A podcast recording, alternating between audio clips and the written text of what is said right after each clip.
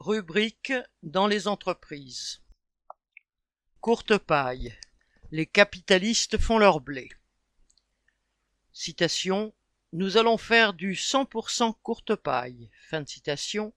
A déclaré le directeur général du groupe La Boucherie suite à la décision du tribunal de commerce lui attribuant ce qui restait de l'enseigne mise en redressement judiciaire. Il y aura 100% de l'enseigne, certes, mais pas 100% des travailleurs.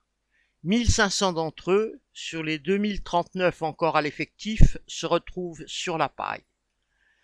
Créée en 1961, la chaîne de restaurants a longtemps été la propriété du groupe Accor, un des premiers groupes hôteliers mondiaux avec de nombreuses marques, dont Sofitel, Novotel, Mercure ou encore Ibis et F1. Au groupe Accor ont succédé à partir de 2000 une série de fonds d'investissement dont l'activité essentielle a été d'endetter l'entreprise et de pomper l'argent au profit de holdings financières créées à cet effet. Le dernier fonds d'investissement en date, en septembre 2020, était TDR Capital, propriétaire également de Buffalo Grill. Celui-ci a joué la ritournelle de la crise Covid et de l'envolée des prix des matières premières pour déclarer l'impossibilité de continuer l'activité.